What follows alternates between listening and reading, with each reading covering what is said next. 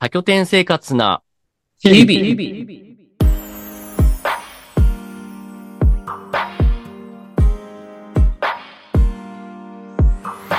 多拠点生活をしながら暮らす二人が素朴な疑問や悩みについてゆるく話すこの番組。パーソナリティは世界中のオタクとお仕事をするアニメ先生ゆうきとえー、プロアドレスホッパーの日誌の二人でお送りします。前回からの続きです。何か、西の方から他にこういうとこも聞いときたいみたいな質問ありますか？そうね。あと聞きたいところだけど、坪山さん、このなんか、もしこの拠点に、清里これを聞いてちょっと遊びに行きたいなってなった人、会員さんがいらっしゃった時に、なんかここは見といてほしいとかっていうポイントであったりとか、なんかおすすめの季節ってあったりしますか？あ、見てほしいのは、あそうですね。えっと、ポイントで言うと、あの、これ、あの、前、前任の、あの、物件を作るときに、あの、なんて、工工事か。工事をするタイミングぐらいで、あの、もう、ヤモリが決まってた物件なんですね。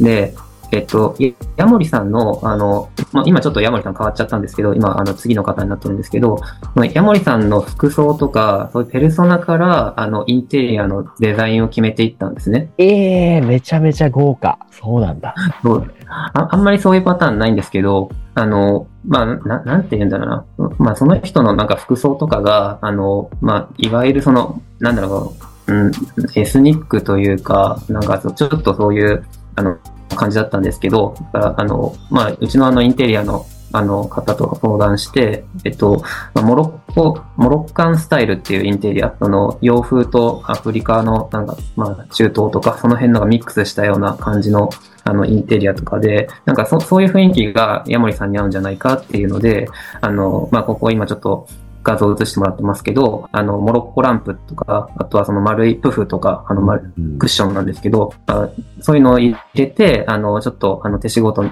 温かみのある素材を入れて、なんかこう、別荘に、いいわゆる別荘だけど、ちょっとなんかテイストあんまりなさそうなやつを作ったっていうのがありますね。なんで、その、そこをちょっと楽しんでほしいなと思ってます。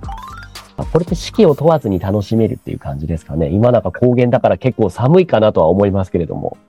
やっぱ冬は寒かったですね。実際あの。すごい、あの、立ち上げの時はめちゃくちゃ寒かったんですけど、まあ、夏は、あの、すごい気持ちいいですし、そうですね。あと、あとなんかインテリアの件で言うと、ちなみに今写ってるその写真、プフっていうその丸いクッションの中って、実はあの、かなり初期に撤退した物件の、あの、なんだろうな、この布類、よ服とか、なんかそういうのが、あの、雑巾とか、雑巾っていうか、まあ、あの、そう衣類関係が、あの、すごい、そういうのを詰めて、あの、使うやつなんですよ。じ実際にそうな中の詰め物をなんかこう、フル、フル、古着とかそういうの詰めて使うようなやつなんですけど、それは過去の物件のやつを、あの、利用して、えっ、と、なんかこう、膨らませてるみたいな感じなんですね。とか、なんか意外とそういう話もあったりしますね。めちゃくちゃ面白いですね。ええこういうこと言われなかったら全然わからないよね。うんうん、わかんない。ああとはあれで、あとはその今、えっ、と、ゴールドの、あの、ソファーの後ろにゴールドの鏡が、縁の鏡があるんですけど、これとかは、あの、もうなんかあの、自分たちで塗って、あの、塗装して、あの、この空間に合うようなものに、まあ、仕立てたみたいなのがありますね。こまあ、あとは、まあ、あと意外と、あの、僕ら、あの、一回セットして、あの、まあ、なかなか来れるわけじゃないんですけど、一回セットして、あの、まあなんか、やっぱりちょっともう少しなんかインテリア買い足した方が良かったなって思うことがまあしばしばあるんですけど、ここはですね、あの近くのホームセンターに行って、なんかこう、大きなこの、あの、ガラスの、あの、花瓶、あの、フラワーベースとか、あとはちょっと、あの、まあ、チェアみたいな、あの、ちょっと今写真右下にあるようなチェアとか、あの、そういったやつを、あの、もう急、急遽こしらえて、で、しかもあの、ホームセンターで一品、一品限りとかするので、あの、もうその場で値切って、あの、うんこれまとめて買うんで安くしてくださいとか言って、結構そういうのをやってましたね。めっちゃいいっすね。だからそうなってくると、やっぱりなんか一拠点一拠点ごとになんかエピソードがしっかりあって、で、なんか全部がこの無機質っていうか、その同じものがあるわけじゃないんだなっていうのがすごい感じられるよね。あとは、まあこの、この物件に限ってじゃないんですけど、うん。あのアドレスの、あまあ、オリジナル物件って呼ばれるやつの共用部に対してなんかこう、あの、こういう風に作ろうっていう、あの、まあ、決めてることがあってうん、あの、それがあの、まあ、共用部には居場所を3つ以上作ろうみたいなことをあの考えてるんですね。で、まあちょっとこれは3つというと、清里に関しては、もうい、うん、ちょっと3つと言いづらいところでもあるんですけど、あの、要は、その、初め、まあ、複数の、あの、部屋があって、初めましてで会員さんが会った時に、お会いした時に、なんかこう、ダイニングテーブル1個だけだと、1人そこ占拠しちゃうと、なかなか、うん。あの、その場所に座ろうって気にはならないと思うんですけど、居場所が3つぐらいあれば、これでダイニングとリビングとキッチンとかですけど、あの、3つぐらいあると、あの、この、なんかまあ空いてるところにスマホ腰掛けて、あの、程よい距離感でコミュニケーション取れるっていうので、あの、こういうのを、あの、割と初期から、あの、こういうことは考えてましたね。確かにアドレス、オリジナル拠点行くと大体そんな2つ3つぐらいそうしてコミュニケーション取れる場所があるイメージですね。うん。そうですね。まあちょっとどうしてもあの狭い場所でも、あの、なんだろう、壁が、壁際にちょっとソファーだけ、ベンチだけ置いてあったりとか、まあそういうのもあるんですけど、本当そういうちょっとしたスペースをなんかいくつか作るっていうことで、あの、まあちょっと空間作りしてますね。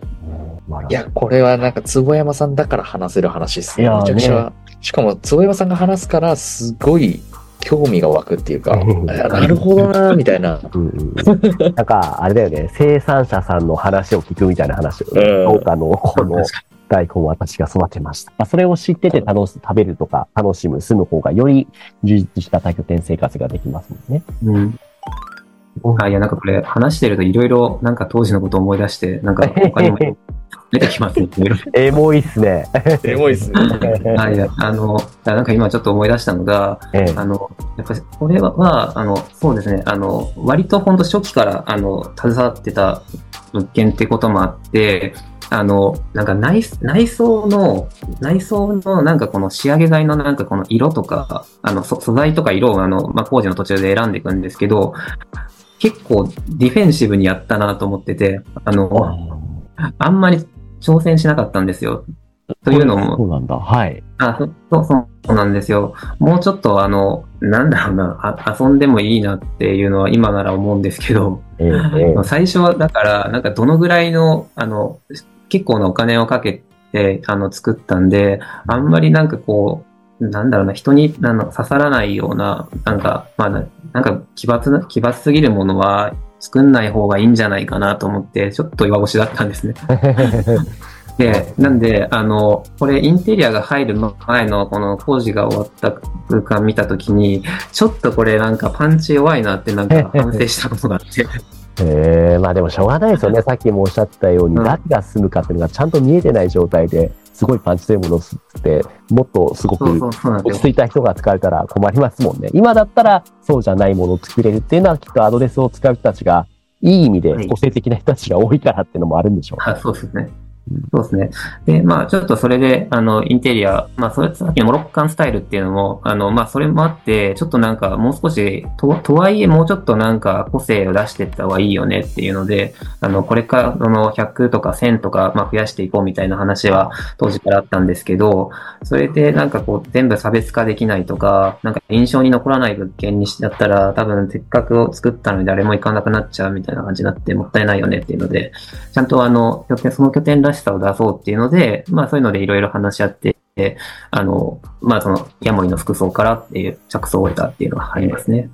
もう今から次回のお話聞くのが楽しみだね、し。確かに。だってこの清里英帝を作った後に次また別のところで作ってると思うから、それはなんか清里英帝を踏まえて作ってたりとか、なんかここの過去のこういうところの活かしたポイントをさらにこっちで活かしましたみたいな話とか聞けると超面白いよね。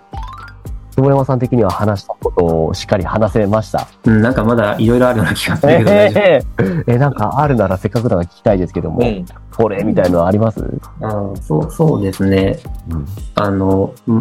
ここここで言うと、ここで言うと、あの、あさっき、あの、当時、ああの、図面、計画が一日、あの、帰りのカフェで、あの、出来上がったみたいな話あったと思うんですけど、ええええあの、これってなんか、あの、もうすでにその床の形が、あの、決まってたんですね。あの床の形っていうか、その、要はこの地面の、あの、床までのこの深さが深いところと浅いところがあって、で、深いところっていうのは、その水回りのこの排水、給排水が通るルートなんで、そこはやっぱりもう、なんだろうな、なんだろう、浅いとこう、水の勾配が作れないから、あの、自動的に深いところは水回りのスペースってなるんですよね。で、もう玄関の位置が決まってたんで、ってなるともう間取りはなんか手前が共用部で、奥まあその、はあの入り口から見て、手前がえー水回りと共用部で、奥が、えっ、と、まあ、個室みたいな感じで、で、部屋の広さは、あの、まあ、こうんとそうですね。まあ、ちょっと、もうちょっとひできるだけこう、広々として撮りたいなと思って、まあ、かつ共用部があんまり狭苦しくならない。居場所もたくさん、あの、なんだろうな、作りたいなって思ったんで、まあ、こんな、そんな感じで、これぐらいの大きさかなっていうので、結構、ばばばって決まっちゃいましたね。もうそれが、なんだろう、帰りのカフェで話すレベルで決まるっていうのが、俺たちからしたら全く想像できないよね、し。確かにねうん。いやでも、清里でこの話のレベルだから、鎌倉ビートがどうなんなんだろうなって思ったよね。鎌倉 B は確確かにだいぶ濃いかもしれないですね。ええ今日話さないように気をつけないと。だね。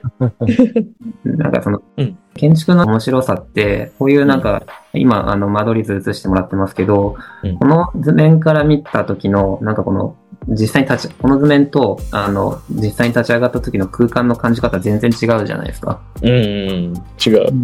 この、この間取りから、この、あんだけこう開放的な、あの、空間ってなかなかこうイメージできないと思うんですけど、やっぱりそそういうなんか、あの、断面的な、なんかこう、だまあ、空間の平面じゃなくて断面的ななんか面白さみたいな、なんかそういうところは結構意識して、なんかお金ない中でも、あの、そういうのところは意識して作ってたりしますね。いやー、確かにね。また行きたくなっちゃったな。いや、そうだね。ちょっと行きたいね、これ。本当だね。じゃあ今回第1弾としてはね、上々なところでこれぐらいにしておきましょうか。およ。ではまたちょくちょくこうやってその特別企画、坪山さんをお迎えしての拠点、各拠点についてのそのマル秘談を語る、聞くっていうのね、やっていこうと思うので、坪山さん、今後ともよろしくお願いします。あぜひよろしくお願いします。お願いしまおす願い。します。じゃあ、というわけで今日のゲストは、えーアドレス拠点開発チームの坪山さんでした。